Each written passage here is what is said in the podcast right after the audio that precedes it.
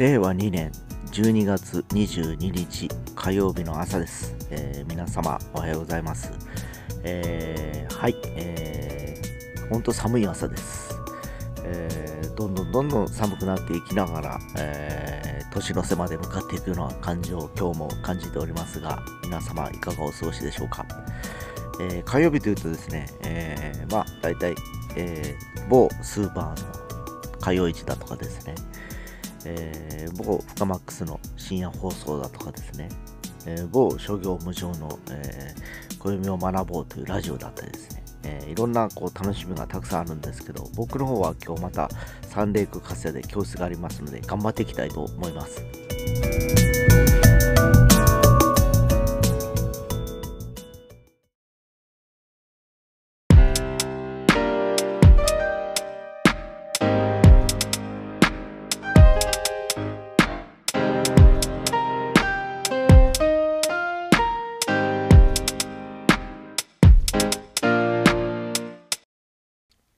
はい、えー今日は僕がちょっとあの愛用してるですね、ステーショナリーグッズっていうのをちょっと話をしようかなと思ってるんですけど、えーどうしてもですね、えー楽譜にこう寄付したあのなんかものを変えたりですね、えー細かいあの音符を書くときにですね、ボールペンだとちょっと先がですね、ちょっと丸くて書きにくいんですね、なんか。で、以前から、えーまあ、あの、普通にあの、ビジネスツールとしてはあんまり使わないんですが、音楽をやるときに限りですね、実は僕は万年筆を使っているんですね。で、その万年筆って2つございましてですね、えーまず1個がですね、えーこれどこだ、えーパイロットというメーカーの、書くのという、あの、かわいい、だいたい1000円ぐらいの、えー万年筆なんですけどね、えーもうこれかれこれ10年ぐらい使ってるのかな、えー非常にあの書き心地も良くてですね最近はなんかポップなやつがいっぱい出てきておりましてですね、えー若い子たちにも人気があるあのクリなんかなんかスケトスケルトンタイプか？透明なやつで中のインクの色が見えるようなやつとかも出てきてですね、え使わせてもらってるんですけど。まあ、非常に書き心地が良くてですね、えーボールペンと違ってほら、もうインクさえ持っとけば、切れてもすぐそこで補充できちゃうわけですよ。で、ボールペン切れたらもうほら、あの、新しいのもう一個持っておくか、どっかのね、コンビニとかで買わないともうすぐなくなっちゃったりするんですけどね。えーそういう意味合いと、あとはペン先がちょっと細いんでですね、非常にあの、音符を書くのを書きやすいんですね。で、これを普段使いで使っております。で、もう一個今度、あの、色が出る、えー万年筆があるんですね。えーカラーインクを入れてるやつが。それが、あのー今度はですね、プラチナっていうメーカーの、えープレッピーだったかな？っていうやつなんですけど、これがあの、ライトグリーンとかライトピンクとか、まあ、蛍光までいかないにしてもですね、非常にちょっとポップで書きやすい、えーのを対応しております。え要は、あの、黒い、えーさっき言ったパイロットの方は黒いインクを使って、まあ、黒か紺色の深い黒紺みたいなやつを使ったりして、それ以外にちょっとアクセントを使うときに、えープレッピーを使ってるという感じなんですけど、えーこれがですね、やっぱりあの、慣れちゃうとですね、ボールペンが書き心地がいいんですね。で、音楽以外でもなんか使いたくなっちゃう感じですね。特にあの、書くのに関しては黒インクが入ってることもあってですね、普通にボールペンとしても使えるわけですよ。で、やっぱりあの、手帳に書いてもですね、やっぱりあの、書き心地がいいっていうのと、なんかこう、滑りがいいからですね、楽なんですね、なんか。まあ、なんて言えばちょっとあの、ちょっとほら、水とか、ああいう、なんて言いますかね、若干チリ気味、インクが出過ぎちゃうと、あの、散っちゃったりするんですけど、まあ、それもほぼない感じですかね。最初にあの、詰め替えてすぐぐらいの時は、ちょっとそういうことが起こったりはするんですけどね、インクのカセット、カートリッジをですね。えーでも今は、なんて言いますかね、うん。もう使い慣れちゃうと、その辺もあうまくこう利用して、えー最初の出、出、えー出がらしというか出るときですね、最初の出花だけうまくコントロールすれば、なんとか使えるかなっていう感じがします。で、よくよく考えると、やっぱりその外国、えーお欧米はですね、えーやっぱりそういうあのインク文化っていうのがずっとあるからですね、昔よくほら、あのアルプスの少女ハジとかそういうあのアニメとかで見てましたように、いろんな偉い方ですね、お父さんの書斎とか例えばお医者さんとかにはなんか透明なインクの瓶があったと思うんですね。でそれからあの要するにインクに注入してあのー、補充するような、えー、イメージがあったんですけど実はそのパイロットの、えー、書くのもあるんですね、えインクカートリッジっていうのがあってですね、えそういう瓶で売ってるんですね。え、でそれをあのペン先を刺してですねこう吸い上げて、え、要はインクを補充するという感じなんですけどこれがですね、えー、いろんな種類があるんですよ。これがまたいろいろとこれをパッポップな感じであの昔なかったような前はですね黒と赤と紺ぐらいしかなかったんですけど今緑だとかですね黄色があったり、えー、鮮やかな青があったりだとかですねオレンジがあったりとかですねもうほんと素晴らしいんですね。で、ただあの、同じ色のインクを使わない場合は、一回このマネース洗わなきゃいけないんですね。先っぽっていうかですね、あの、首からカードで刺さるとこまでですね。まあ、あの、簡単に言うとですね、紙コップに水入れて1日つけときは終わる話なんですけどね。で、大体こう、血抜きじゃないけど、そこに入ってた、あの、インクをまず抜いて、えー、また乾かしてしばらくすると、えー、きっちり使えるようになります。えー、どうしても気になる方はそれを何回か繰り返してしまうともう最後もインクが出なくなりますんでですね。ペン先からですね、え、でキッチンペーパー等で、え軽く拭いて乾燥させておくと、え中のインクも完全にもう綺麗に洗われて次のインクがさせるという感じなんですね。で非常にこれはあの今興味がありましてですね。今まであのカセット式っていうかカチッとあのはめる今カートリッジを使ってるんですけど、えー、補充式のそのねやつも今度使ってみようかなと今思ったりしてはいます、えー、普通にねインクはねほんと300円ぐらいで、えー、12本セットなんですね。今使ってるカセット式のカチッとするやつはですね。だから1個30円ぐらいなんですね。その本体持ってたらですね、えー、30円しないかな20円前後ちょっとぐらいかだから、ボールペン100均で買っても100円じゃないですか。でも買い替えて言ってたら高いですよね。ずっとね、使えなかったらまた100円とか。それ考えたらですね、まあ本当やっぱり昔からあるやっぱりその万年筆というこの筆記用具はですね、えー、未だに絶滅しないのはですね、やっぱりいいやつは高いやつは何万円でしますもんね、ほんとね。あのー、すごく、あのー、素材がいいやつだとか。えー、で、僕が使ってるのは、まあ、カジュアルに使えるとか、その、日常費、普段使いというか、え、もうそれまで万年筆ですごく資金の高い、えー、筆記用具が、普通の僕ら、あるいは若い子たちでも普通に使えちゃうような、え、今ね、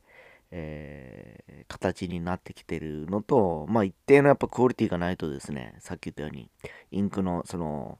出具合だとか、あとはペン先の状況とかもあんまよろしくないんでですね、えー、それはあのさっき言ったプラチェラにしろペン、えー、なんていうかなパイロットにしろやっぱりそこそこメーカーが作ってるやつはきっちりしてますのでですね、えー、もっと安いボールペンとか使うよりかはですね僕はこれを最近あのお気に入りとか最近というかもう10年以上使ってるんですけどね。もうあのそれをあの非常に多用してます。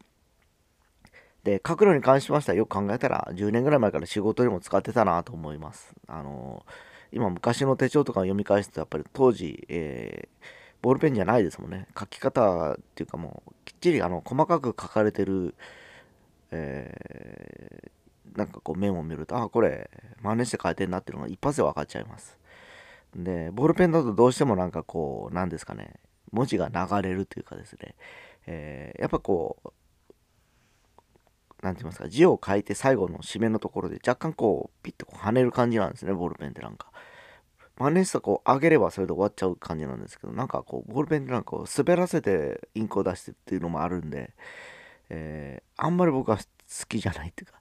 あのー、まああのー、ものを選ぶというかですねボールペン自体も実はこだわっておりましてですね、えジェットストリームっていうブランドパイロットだったっけな？それもパイロットかどっかだったと思うんですけど、ジェットストリームという商品を使います。えー、これ、あの皆さん多分あの、どっかのあのお店行ってあの試し書きされると分かるんですけど、あの正直一番あのペンの滑らかな動きをします。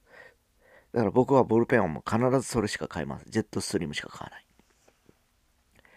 で、えー、単色で買います。黒は黒、赤は赤って。えー、というのも前はあの3色セット4色セットってあるじゃないですかこう上であとカチッカチって書いていくやつあるんですけど、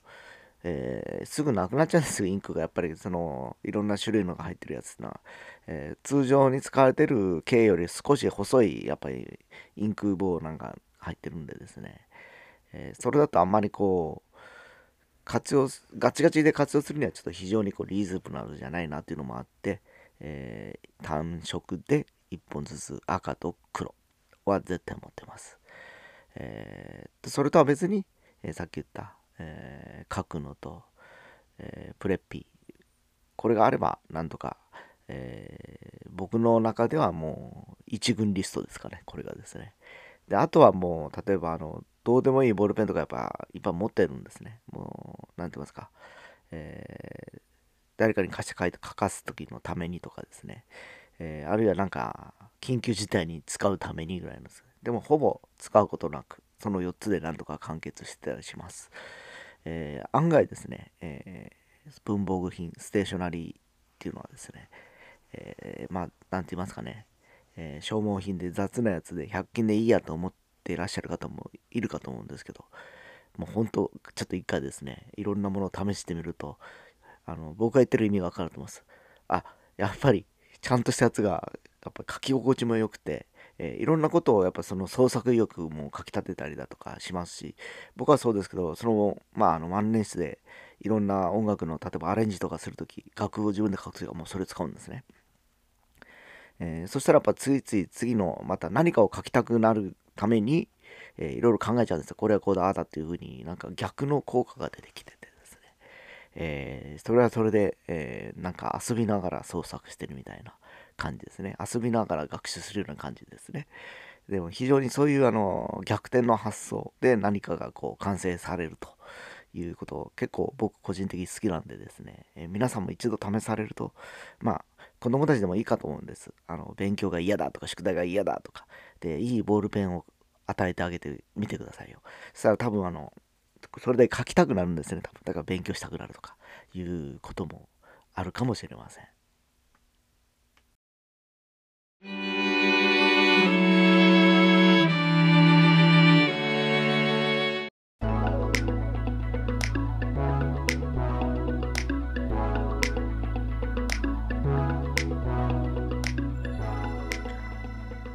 はい、えー、今日はですね、えー、3週間ぶりに、えー、サンレイクカスヤにて、えー、僕のウクレレ教室第2回目ということで、えー、12名の生徒さんたちが、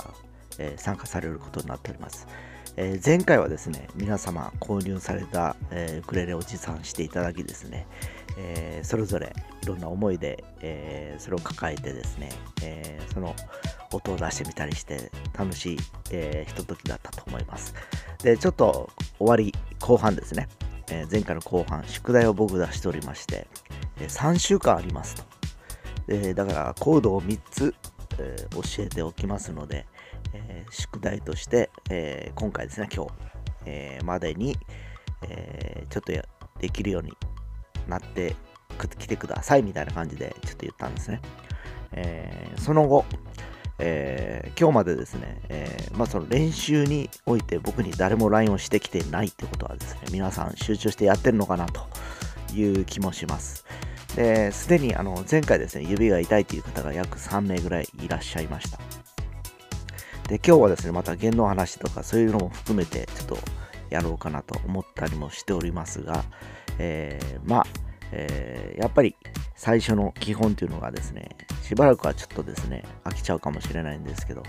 超弦ですね。チューニング、多分まだ3週間経っても、いまいち不安定だと僕は思うんですね。えー、なかなかこう、練習すればするほど狂うっていうのが、あの、ウクレレという楽器なのでですね、えー、今日はですね、まあ、チューナーもさながらなんですけど、えー、ちょっと、あの、この間仕入れた商売道具、ちっちゃいキーボードを持っていって、音を取ってみてもらおうかなと思ったりしております。で、それが分かり始めると、大体、あ、ちょっとずれてるなだとかいうことも分かってくるんですね。えー、だからそこから初めて、えー、チューニングをするときに、チューナーを当てにしなくなるんですよ。あ、ちょっと違うくないって言って、もう一回確認しようと思ったら、え耳の方がやっぱり正確だったりするわけなんですね。でそうなってくると僕はあのチューナーはあの目安にしか持ってなくて音が違うなと思ったら自分の耳のをやっぱ信用するんですね。で結果的にやっぱりあのチューナーよりもピアノとか、えー、シンセとかの音でチューニングすると絶対そっちが確実なんですね音が確実なんででそういう意味では、まあ、皆様音楽やられてた方も何名かいらっしゃるということなのでご自宅にピアノがあるとかですね、えー、まあ、電子ピアノがあるとか、キーボードがある場合は、それを代用する策もありますんでですね、今日はそういうのも取り入れながらですね、2回目ということで、えー、やっていきたいなと思っております。